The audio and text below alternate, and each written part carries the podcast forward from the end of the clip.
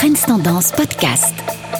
Bonjour, mon nom est Amit Faljaoui, je suis le directeur du magazine économique Trends Tendance et j'ai donc le plaisir de vous accompagner tout au long de ces différentes chroniques économiques. Alors je ne sais pas si vous êtes comme moi, mais dès que quelqu'un me parle de la deuxième vague d'épidémie ou me saoule avec le monde d'après ou le monde de demain, eh bien je me mets instinctivement en mode avion. Je n'écoute plus. C'est barbant, c'est vrai, à la fin de lire ou d'écouter les mêmes experts en chambre qui n'ont rien vu venir hier m'expliquer ce à quoi pourrait ressembler demain ou après-demain. Alors les politiques, éditorialistes et autres vedettes, notamment dans le monde culturel, me font un petit peu penser à Raymond DeVos qui déclarait dans l'un de ses sketchs se taire quand on n'a rien à dire. Alors l'annonce est beaucoup beaucoup trop facile.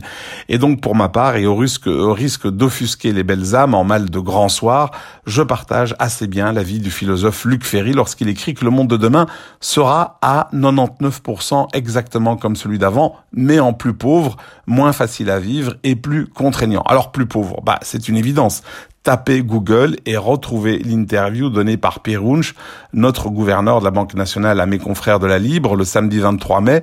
Bah, sa déclaration principale, elle est simple. Il dit en gros, on est parti, il faut en être conscient, pour une période de dix années très difficile pour les finances publiques.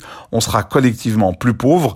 Les défis de la Belgique, finances publiques, investissement public, stagnation de la productivité, vieillissement de la population, restent les mêmes, mais on aura moins d'argent pour les affronter. Fin de citation. Bah, c'est clair, non? Alors les plus optimistes diront que la transformation numérique de notre société a été accélérée par cette crise, que les patrons ont appris à faire confiance à leurs employés, qu'ils ont pu constater que la performance était au rendez-vous.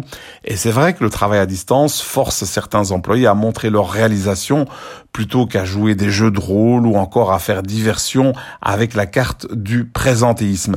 Alors bien sûr, c'est vrai, personne ne le conteste, à long terme, le télétravail sera un bienfait, mais gardons aussi à l'esprit que la productivité des entreprises et donc leur rentabilité va d'abord plonger au cours des prochains mois. Alors pour quelle raison?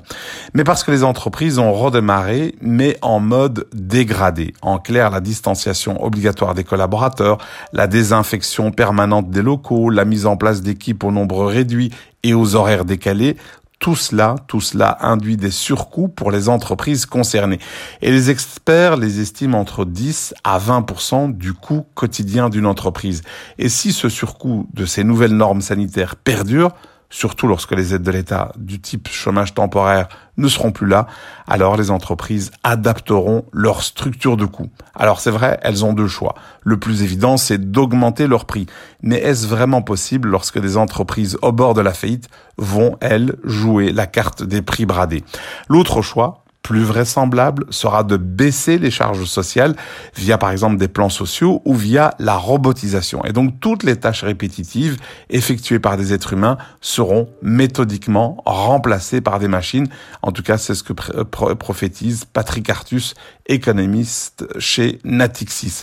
En effet, le nouveau capitalisme numérique va polariser le marché du travail et donc au bas de l'échelle salariale, vous aurez les métiers de service qui sont liés aux personnes. Alors c'est vrai, ce sont des services non automatisables mais souvent très mal payés. Et puis en haut de l'échelle salariale, vous aurez des emplois à forte valeur ajoutée, prestés confortablement de chez eux par des bacs plus 5. Et puis au milieu, au milieu, vous aurez les emplois intermédiaires, donc en gros ceux de la classe moyenne, qui seront remplacés par des machines et autres algorithmes. Alors que faire, docteur? Bah, qui suis-je d'abord pour vous le dire? Mais j'ai en tout cas une modeste piste sous forme d'un vieux proverbe de la Légion étrangère entraînement difficile, guerre facile. Bref, autrement dit, n'attendons pas le massacre social des prochains mois ou années pour nous réinventer. N'oublions jamais que celui qui néglige de se préparer doit se préparer à être négligé. Ce podcast est également disponible sur tendance.be slash podcast et sur les principales plateformes d'écoute classiques.